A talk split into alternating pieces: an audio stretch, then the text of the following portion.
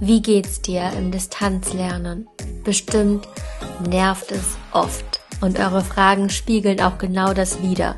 Ihr fragt, was ihr tun könnt bei Ablenkung, wie ihr euch mehr motivieren könnt, wie ihr damit umgeht, wenn LehrerInnen euch dran nehmen und ihr keine Ahnung habt während der Videokonferenz und wie man damit umgehen kann, wenn man sich öfters einsam fühlt und was man tun kann, wenn man auch in der Familie manchmal sich auf die Füße tritt. Tipps zu diesen Themen bekommt ihr heute von zwei Schülerinnen, und zwar von Joanna und Pia. Die beiden sind ganz großartige Mädels, die viele Erfahrungen teilen mit euch, und zwar die sie selber in der Mittelstufe gemacht haben. Da geht es auch wirklich um diese Themen, auch gerade zum Thema Clique und Beliebtsein haben wir einen kleinen Exkurs gemacht, ganz spontan, aber auch äh, werden sich Tipps geben zum Thema Distanzlernen, wie man sich da in der Spur hält, ohne sich selbst irgendwie zu krass unter Druck zu setzen. Ich wünsche dir ganz viel Freude beim Zuhören und hinterlass gerne Fragen über Instagram oder über die Mail moveandgrowpodcast at googlemail.com, wenn du weitere Themen hast, die du dir für diesen Podcast wünschst. Ja, let's go, viel Spaß. Ich möchte euch beide mal kurz vorstellen. Ja, also ich bin Pia, ich bin jetzt in der Q2 und ich ähm, mache jetzt ein paar Wochen mein Abi fertig. Ja, ich bin die Joanna und ich bin auch in der Q2 und mache auch jetzt Abi. Wir haben uns überlegt, dass wir ein paar Tipps geben zum Thema Distanzlernen, wenn das total nervt. Es gibt auch einige Schüler, die finden das jetzt besser als vorher. Aber manche eben sagen auch, jetzt reicht's langsam. Und eure Fragen, die ihr eingeschickt habt, da werden wir ein bisschen durchgehen. Wir fangen an mit dem ersten Punkt. Und zwar, und das ist auch etwas, was ganz, ganz viele stört oder womit sie Probleme haben, nämlich mit Ablenkung durch Handy oder Geschwister. Das ist ein großes Problem. Was kann man da machen? Kennt ihr das auch? Wie sieht es bei euch aus? Ja, also ich glaube, jeder von uns hat irgendwie mal ganz oft das Handy in der Hand während der Videokonferenz.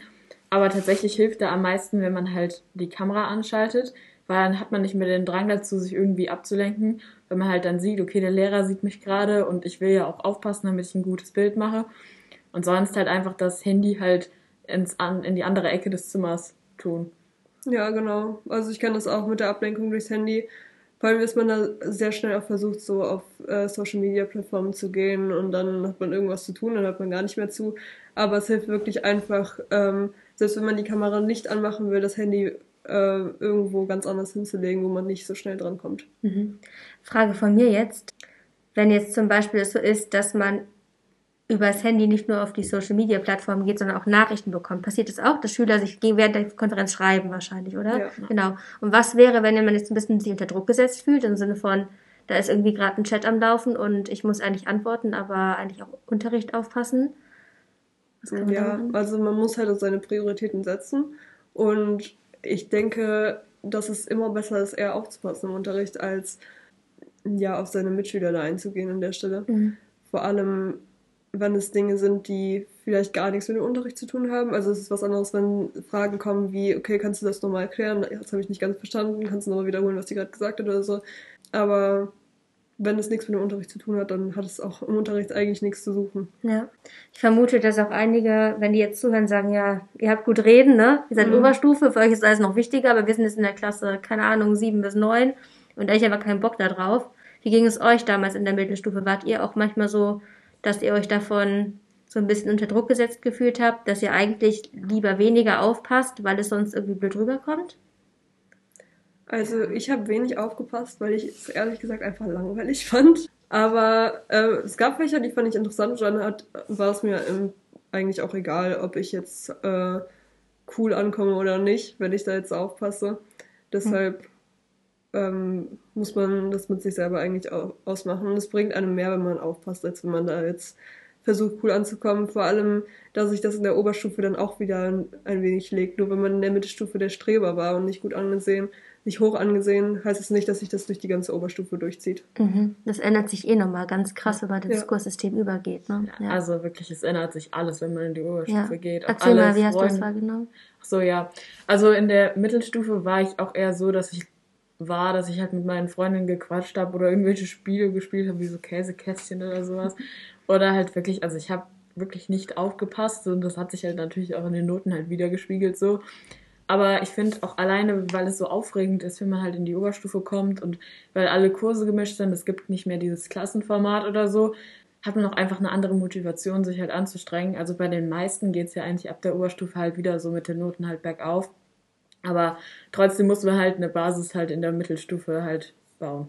Ja, und vor allem, und ich glaube, das ist super wichtig, in den Fächern, wo man Interesse hat. Weil gerade in manchen Fächern, wo das wo auch in der Oberstufe auf Grundlagen zurückgegriffen werden, lohnt es sich so sehr in der Mittelstufe schon den Grundstein zu legen. Ja, das Blöde ist aber auch, also ich hatte jetzt zum Beispiel in der Mittelstufe jetzt kein Interesse an äh, Sozialwissenschaften oder halt an Erdkunde oder so. Und jetzt bereue ich, halt, bereue ich es total, dass ich es nicht habe, weil ich total gerne halt so mehr über die Welt halt wissen würde, aber einfach halt die, die Interesse in der Mittelstufe halt noch nicht so hoch war. Und jetzt hätte ich halt gerne, also dann hatte ich halt einfach nicht mehr die Basis und konnte es halt einfach nicht mehr wählen. Und das bereue ich halt jetzt ziemlich. Also es ist halt, es ist halt schon ziemlich wichtig halt, dass es Erdkunde und Sozialwissenschaft gelten halt so eins zu den wichtigsten Fächern, finde ich, weil die halt wirklich bildend sind. Mhm. Ja. Mhm. ja. Aber ich finde auch wichtig zu sagen, dass nur wenn man in der Mittelstufe keine guten Noten hat, muss man sich keinen Druck machen, weil es meistens in der Oberstufe nochmal komplett kippt. Und ja. äh, dadurch, dass man äh, Fächer wählen kann, die man auch lieber macht als andere, äh, hat man auch eine bessere Grundlage für bessere Noten. Mhm. Gut, perfekt. Weiter geht's. Hm, was kann man machen, wenn ein Lehrer einen dran nimmt und man nicht die Antwort weiß? Was kann man da antworten? Ja, also ich würde da einfach ganz ehrlich bleiben und sagen, ja, weiß ich jetzt gerade nicht. Oder halt fragen, ob die äh, Person das nochmal wiederholen kann. Ähm, einfach um sich da einen äh, Puffer zu holen und nochmal drüber nachzudenken. Mhm. Oder wenn man halt gar, gar nicht zugehört hat, dann ist das auch okay. Und ansonsten kann man es einfach auf die Internetverbindung schieben. Gut. also ja, Ausreden, ja. Ja, sehe ich eigentlich genauso. Also, dass man halt auf jeden Fall dann halt ehrlich ist und nicht versucht, irgendwie noch irgendwas herzustottern. Mhm. Ähm, und dann halt irgendwie sich halt bei der nächstbesten Frage halt wieder zu melden, um halt wirklich den Eindruck halt wieder herzustellen, dass man halt aufgepasst hat. Mhm. Ja, super. Ich muss ja von der Lehrerperspektive auch sagen, dass ganz oft ist es überhaupt nicht böse gemeint. Also es ist eher so, man ist als Lehrer da vor einem Bildschirm und meistens sind die Kameras ja auch nicht unbedingt an. Und dann möchte man einfach nur wissen, ob diejenigen klarkommen. Und ich glaube, das ist wirklich bei, ich kann mir nicht vorstellen, dass es anders ist, dass man versucht, alle ins Boot zu holen mit solchen Fragen. Und es ist, glaube ich, auch wirklich gut, wenn man sich dann später nochmal meldet und einfach zeigt, ja, ich bin hier an der Stelle präsent. So. Hm. Was ist denn, wenn man bis spät abends am PC sitzt und irgendwie total gestresst ist und sich denkt so, äh, kann nicht sein, dass ich jetzt noch mehr zu tun habe als vorher. War das bei euch auch so im Distanzlernen manchmal? Oder habt ihr das Gefühl gehabt, dass das mehr war als vorher? Also ich habe an manchen Stellen das Gefühl gehabt, dass die Lehrer das selber nicht ganz richtig einschätzen konnten, wie viel man dann leisten kann, wenn man auf sich gestellt ist quasi. Ähm, aber ich finde, an der Stelle kann man auch einfach eine Rückmeldung geben und äh, die Lehrer sollten eigentlich auch ähm, gut darauf reagieren können. Und wenn man dann wirklich bis 10 Uhr abends am PC sitzt, dann ist das halt auch zu viel. Das kann man gerne rückmelden, weil man sitzt ja in der normalen Schulzeit im Präsenzunterricht ja auch nicht bis 10 Uhr abends an irgendwelchen Hausaufgaben. Ja, absolut. Vielleicht muss man doch mal ehrlich zu sich selber sein und auch wirklich ganz gut gucken, ob das wirklich so viel mehr ist, was wirklich gut sein kann. Und da muss ich dir zustimmen. Ähm, Lehrer kennen die Situation ja auch nicht, dass sie nicht wissen, wie arbeiten Schüler, wenn sie nicht diesen Impuls im Live-Unterricht hatten, ja. ähm, dass man sich dann aber als Schüler auch fragt, habe ich denn jetzt die Ablenkung wirklich vermieden oder woran liegt es vielleicht noch an welchen Faktoren? Weil innerhalb der Klasse kann es ja auch sein, dass einige sehr gut klarkommen und andere nicht. Also da wirklich selber gucken, wie man selber umgeht mit den Ablenkungen und wie man mit Motivationsproblemen umgeht auch an der Stelle. Wie kann man sich denn motivieren? Also ich bin ein großer Fan von Kamera anmachen, weil ich es wirklich empfunden habe, als wenn ich halt die Kamera anhabe, dann hatte ich halt mehr Blickkontakt halt zu dem Lehrer und so. Und dann war es direkt halt so, dass ich mehr aufgepasst habe und dass es halt auch so aussah, als hätte ich mehr aufgepasst. Und ähm, ich finde, dann ist man halt mehr motiviert, wenn man halt die Sachen versteht, die halt dann während des Unterrichts halt so besprochen werden. und dementsprechend halt die Aufgaben auch versteht. Und grundsätzlich, wenn man halt etwas versteht, dann macht es mehr, also gibt es einem mehr, wenn man halt dann halt die Aufgabe fertig hat. Als wenn man dann nichts verstanden hat und dann vor der Aufgabe sitzt und verzweifelt. Dann geht halt jede Motivation halt verloren. Ja, absolut. Ja. Also ich bin äh, auch ein großer Freund von Prokrastinieren. äh, und was man dagegen am besten tun kann, ist einfach sich einmal hinzusetzen und zu sagen, okay, ich erstelle mir jetzt einen äh, Zeitplan mit Checkliste, das muss ich bis dahin gemacht haben. Und dann äh, vermeidet man so auch, dass man alles auf den letzten Drücker macht und so mhm. dann noch mehr Stress bekommt, als man ohnehin schon hat. Ja. Mm, jetzt kommt noch ein Punkt, der geht so ein bisschen in Richtung Gemeinschaftsgefühl und Einsamkeit, weil man sich nicht live sehen kann. Und einige sagen sogar, dass sie sich einsam fühlen, weil sie auch nicht so beliebt sind irgendwie. Da ist die Frage, ja, zwei Punkte eigentlich. Erstmal, was denkt ihr überhaupt, ab wann man das Gefühl hat, man ist beliebt oder nicht? Ja, also ich glaube, es gibt in jeder Stufe oder in jeder Klasse irgendwie so die Leute, die eher zu den beliebteren zählen, zu denen so aufgesehen wird, die halt einfach ihre die Aufmerksamkeit halt auf sich ziehen und dementsprechend halt auch immer so über den anderen halt irgendwie wirken. Und ich weiß nicht warum, aber es ist irgendwie jeder Wunsch von irgendwem dazu zu gehören, obwohl es halt manchmal auch einfach bei den beliebteren halt irgendwie so verletzender auch gegen andere sein, weil die machen dann Witze über andere und sind ja dann die, die humorvollen, weil sie ja die Beliebten sind, haben ja irgendwie einen höheren Rang als alle anderen. Und dabei gehen halt auch so irgendwie so die wahren Werte in einer Freundschaft halt auch irgendwie verloren. Aber ich, grundsätzlich ist es halt immer irgendwie da. Also es ist halt immer, es gibt die Beliebteren und es gibt halt die Leute, die halt gerne genauso beliebt wären, aber die vielleicht einfach ähm, halt einfach eine andere Freundschaft bevorzugen und deswegen halt nicht unbedingt dazugehören, aber trotzdem halt ihre Freunde finden können. Mhm. Ja, wie war es bei euch? Also in welcher, in welcher Riege wart ihr damals? In welcher Kategorie? Also ich war sehr lange nicht unter den Beliebten, bis ich mir einfach irgendwann gedacht habe, ey, ganz ehrlich, wofür verstelle ich mich einfach? Weil das ist immer, wenn man sich so verstellt, dass man einfach nur versucht anzukommen, das merken die Leute, zu denen man gehören möchte, auch und lehnen das so instinktiv einfach ab dann, weil man einfach sich selbst nicht treu ge geblieben ist an der mhm. Stelle. Ähm, also ich finde es wichtig, sich selber treu zu bleiben und einfach seine Persönlichkeit darzustellen und sich den anderen vielleicht durchzusetzen, ohne dass man ja darauf Rücksicht nimmt, was die anderen von einem erwarten. Weil man kann diese Erwartungen nicht erfüllen und man kann es keinem recht machen. Also schon einigen Personen kann man es vielleicht recht machen, mhm. aber man muss es keinem recht machen und man, allen kann man es sowieso nicht recht machen. Deshalb, wenn man einfach ja seine eigene Persönlichkeit darstellt, dann kommt es am besten an. Mhm. Und wenn man das schafft, sich so darzustellen, dann ist es einem auch irgendwann nicht mehr wichtig, wozu man gehört. Mhm. Also bei mir war es tatsächlich den, der Fall, den Joanna gerade beschrieben hat, dass ich zwar zu der beliebteren Gruppe halt gezählt habe, aber weil ich mich unbedingt halt so verhalten wollte wie die anderen halt, also wie meine Freundinnen damals, wurde ich dann halt so die, die halt so zu den komischeren von den Beliebten halt gezählt hat, weil ich halt nicht so mir selbst halt treu geblieben bin, wie halt Joanna gesagt hat, sondern halt einfach so die Witze oder die den Humor versucht habe mir anzueignen, die halt die anderen halt haben.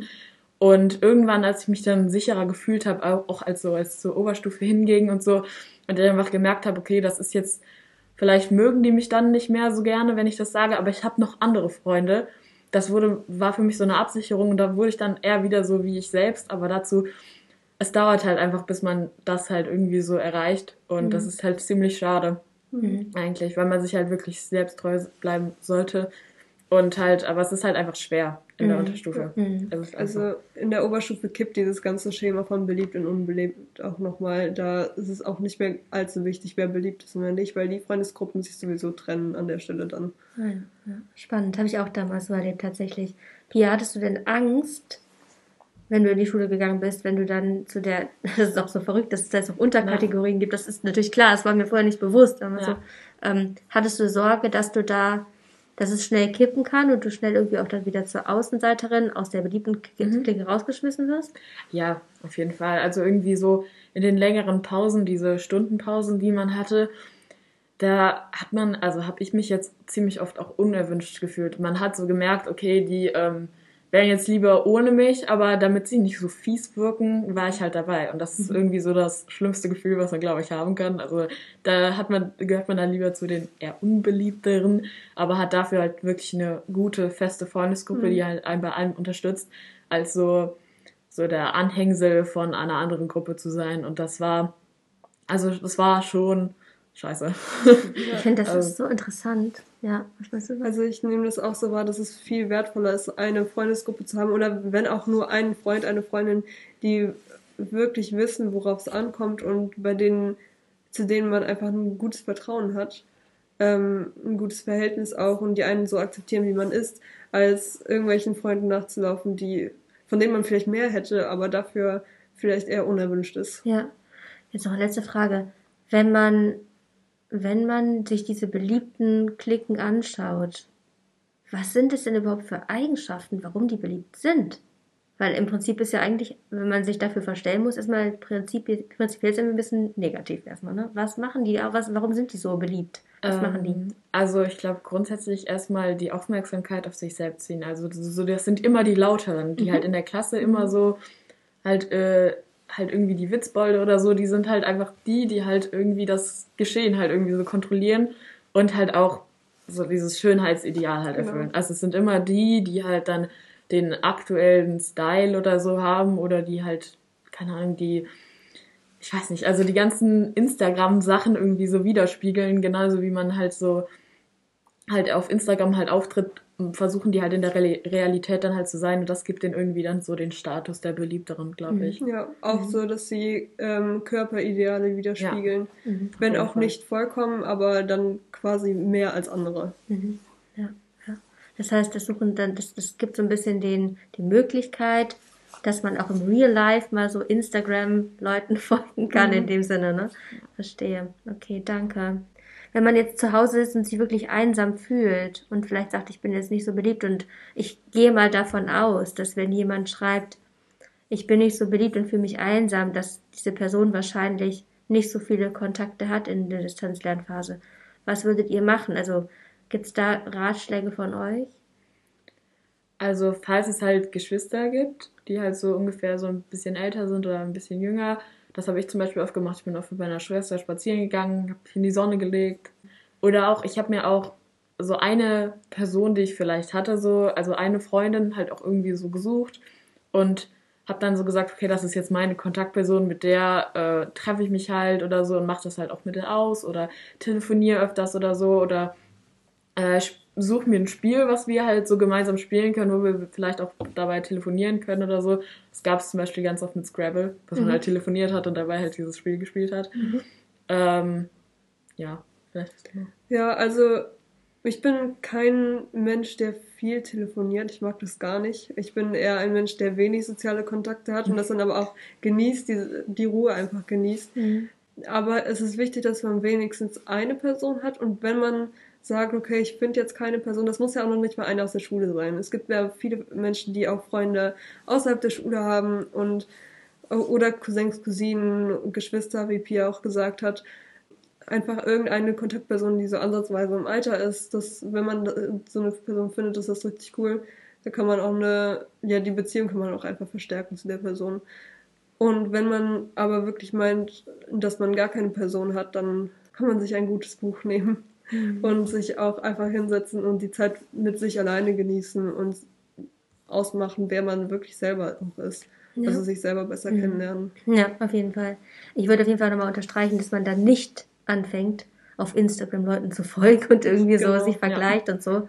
Das ist so das Letzte, was man tun sollte. Das macht einfach nur irgendwie schlechte Laune. Und es ist wirklich so, es reicht, wenn man ein oder zwei wirklich gute Kontakte hat und dieses Beliebtsein und ganz viele ich war selber nicht in der Position, dass ich jetzt auch irgendwie in der Schulzeit jetzt total so in so einer, ich war, ich war auch in so einer Clique drin, wo es die Beliebten waren tatsächlich, aber auch nicht, dass ich das Gefühl habe, ich bin so voll überladen mit ganz, ganz, ganz, ganz, ganz vielen Leuten, die dauernd irgendwie schreiben.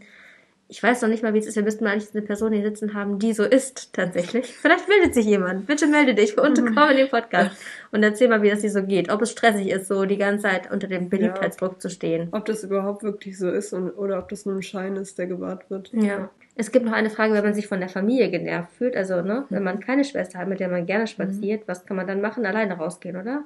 Ja, auf jeden Fall. Also irgendwie diese Distanz äh, bekommen, dass man auch einfach mal Zeit für sich hat. Mhm. Äh, und dann der Familie gegenüber auch anders auftreten kann, nicht irgendwie genervt oder so ist. Mhm. Einfach mal rausgehen, alleine irgendwie in den Wald oder so oder spazieren einfach. Ja. Oder ja. Fahrrad fahren, irgendwas halt nicht zu Hause, sodass man einfach diese Distanz bekommt.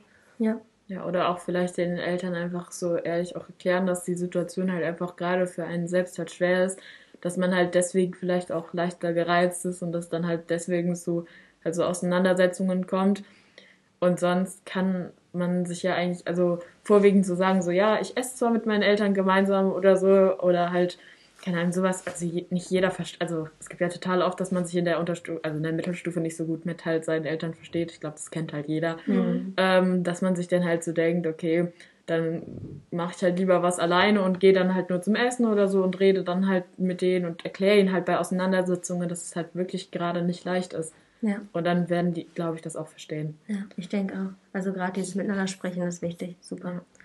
Gut. Wollt ihr noch irgendwelche Tipps geben an sich oder fällt euch irgendwas ein, was ihr zum Thema Distanzlernen loswerden möchtet? Ähm, tatsächlich eine Sache und zwar, dass man sich immer so seine Sachen direkt einheftet. Das ist leider ja. für mir, ich habe sehr viele Sachen verloren über das Distanzlernen, weil ich tatsächlich, weil ich war ja eigentlich nur zu Hause aber ich weiß bei so vielen Sachen nicht, äh, wo sie sind. Vor allem jetzt für die Abi-Vorbereitung ist das echt nicht so geil. Mhm. Aber ähm, keine Ahnung, oder auch so ein gesundes Maß zwischen finden, okay, mache ich jetzt alles auf dem Computer oder bin ich jetzt auch noch was auf dem College-Blog oder so. Und da halt dann rauszufinden, wie man das gut ordnet, das ist halt auch noch ja. so eine Schwierigkeit. Das muss man sich halt äh, schön vorher noch überlegen, bevor man halt äh, dann vor tausenden Blätter steht und keine Ahnung hat, wie man sich jetzt noch organisiert. Ja, ja also ich habe äh, mir so ein, ja, ich habe halt hauptsächlich alles analog gemacht, ne, auf Blättern und dann abgeheftet. Aber wenn ich so Aufgaben hatte, die ich sowieso als Word-Datei abgeben musste, dann habe ich mir extra einen Ordner auf dem PC erstellt, dann entsprechend mit den Fächern und sowas, wo ich die dann äh, zuordnen konnte. Oder halt einfach entschieden, brauche ich die Aufgabe wirklich, ist die so wichtig für die Klausur, die ich jetzt noch schreibe? Oder ist das nur ein Zwischenstand, den die Lehrer mal brauchen? Mhm. Ja, ja das ist wirklich eine Krux mit diesem digital versus analog schreiben mit der Hand versus auf dem PC. Ja. Ich würde sagen, was ich aus meiner Schulzeit mitgenommen habe, das mache ich, aber da ich auch im Studium noch gemacht, Seitenzahlen zu schreiben. Immer Seitenzahlen und Datum. Also gerade diese Seitenzahlen haben mir manchmal so das Leben gerettet. Ja. Okay, gut. Ich danke euch sehr herzlich und danke fürs Zuhören. Macht's gut und viel Erfolg beim Distanzlernen, auf dass es nicht mehr so lange dauert. Tschüss. Tschüss. Du siehst, du bist nicht alleine mit Herausforderungen und Schwierigkeiten. Ich hoffe, dass du ein bisschen was an Tipps mitnimmst oder vielleicht einfach nur das Gefühl, dass du Gleichgesinnte hast. Bleib bei dir und versuch dich auch in dieser Zeit jetzt vielleicht ein bisschen mehr kennenzulernen und zu wissen, was dir gut tut und was nicht. Und wenn du manchmal nicht so genau weißt, wohin es gehen soll, dann such dir Gespräche mit Menschen, bei denen du dich gut und aufgehoben fühlst. Das ist so wichtig. Ich wünsche dir das aller, allerbeste und bis zur nächsten Woche. Ciao.